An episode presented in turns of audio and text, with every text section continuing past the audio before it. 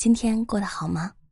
欢迎收听今晚九点半 FM，我是主播文倩。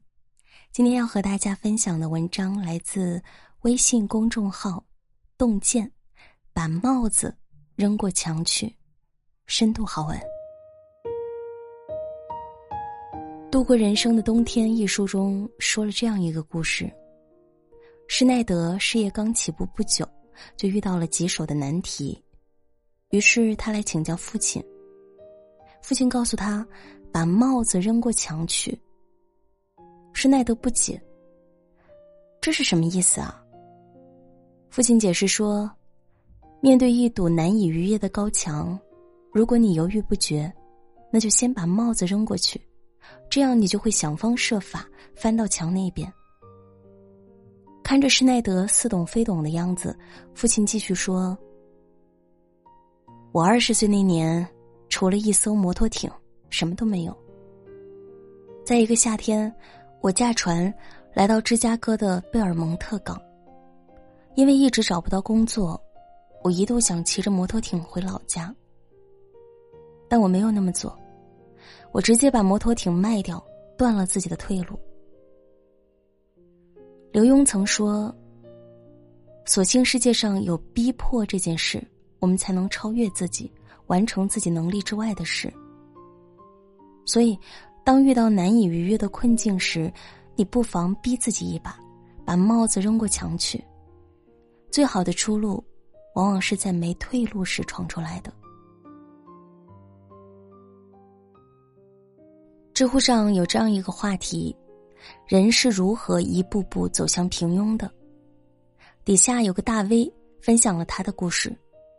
他毕业于某985高校，本有机会出国深造，但他想到出国太折腾，毕竟名校毕业待在国内也不愁找不着好工作，于是放弃了名额。找工作时，他也很敷衍的准备面试。心想，哪怕面不成，他爸也会给他托关系找份不错的工作。一步一步，乍一看，似乎并没有对他产生什么影响。直到几年后的同学聚会，他发现当初和自己并肩的同学们说着他听不懂的话，收入也是他的几倍，他这才切实的感觉到，自己竟在不知不觉中走向了平庸，一步步变成了自己心中的那个废柴。生活中很多人跟他一样，一旦遇到挑战，就把退路当成避风港；一旦遇到困境，退路就会不断的诱惑你，不行就放弃吧，这次就算了吧。作家刘同说过：“人有退路，就会有些安全感；只有等到那一天你真的没了退路，你就发现眼前哪条路都能走，也能通。有一种失败，是给自己留退路。”只有没有退路，你才能逼着自己往前走。还记得杀死一头奶牛的故事吗？一家困难户一直靠着一头奶牛产奶，才勉强维持生计。他们沉浸在奶牛带来的安全感当中，享受着贫穷的安逸。直到奶牛死了，他们才被迫做出改变，逆转了命运。坎菲尔德说过。当退路被全部封死，这样反而能让自己更专心去应对困难。知名相声演员郭德纲曾创下连续二十五次返场记录。他在一档节目里提起他的相声功底时说：“能耐都是拿恶逼出来的。”当时他在全总文工说唱团当打杂的，根本唱不上戏。于是他就跟着其他接不着戏的老师一起组了个戏班子，京剧、评剧、相声表演、河北梆子，观众想听什么他就得唱什么，要是不会唱就只能卷铺盖走人。而且他跟那些有编制的演员不同，他们出了差错有铁饭碗兜着，他要是出了差错连台子都上不去了。于是他拼命逼自己学下去，唱下去。他的一身本领就在这样的环境中练出来了。火了之后的郭德纲经常会说一句话：“使我洛阳有二顷良田，安能配六国相印？”要不是生活把他逼得无路可退，他又怎么会挣扎着杀出一条血路。没有退路的人，往往更能绝地反击。韩信曾背水列阵，万余士兵前临大敌，后无退路，只得拼死奋战。金庸写《连城诀》时，为克服拖延，与报社签下死合同，若完不成规定字数，就违约赔偿。任正非在成功研发一款叫 C C 零八的产品前，曾站在会议室窗口说：“研发不成功，就只能跳楼。”当你斩断自己的退路时，你才能心无旁骛的前行。当你没有了保底的温床，你才会更加努力的向上攀登。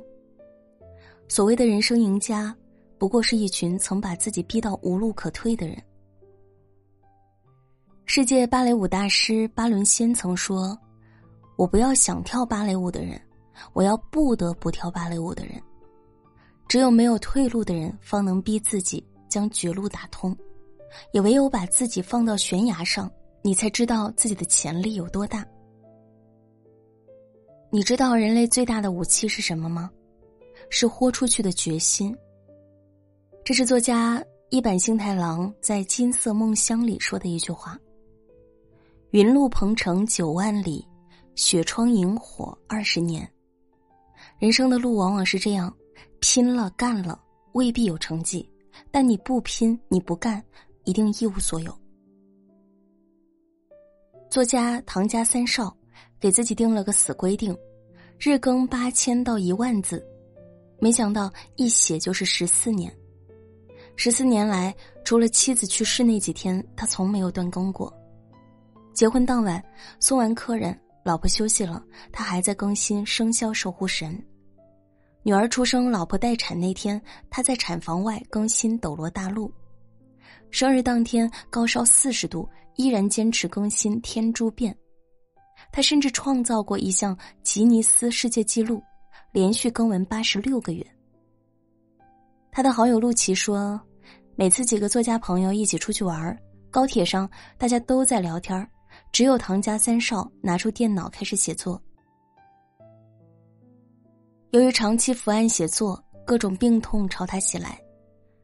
颈椎三四五节骨质增生，颈椎韧带钙化，脊柱侧弯，生理曲度消失，强直，腰肌劳损，但他依旧雷打不动，逼自己写作。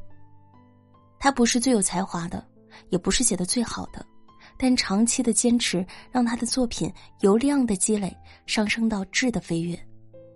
他曾连续五届荣登中国网络作家富豪榜榜首，两次入选福布斯名人榜。《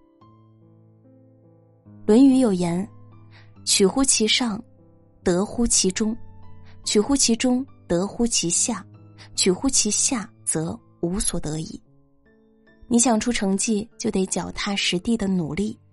你想比人强，就得承受比他人更多的磨难。人都是逼出来的，不逼自己一把，你永远不知道自己有多优秀。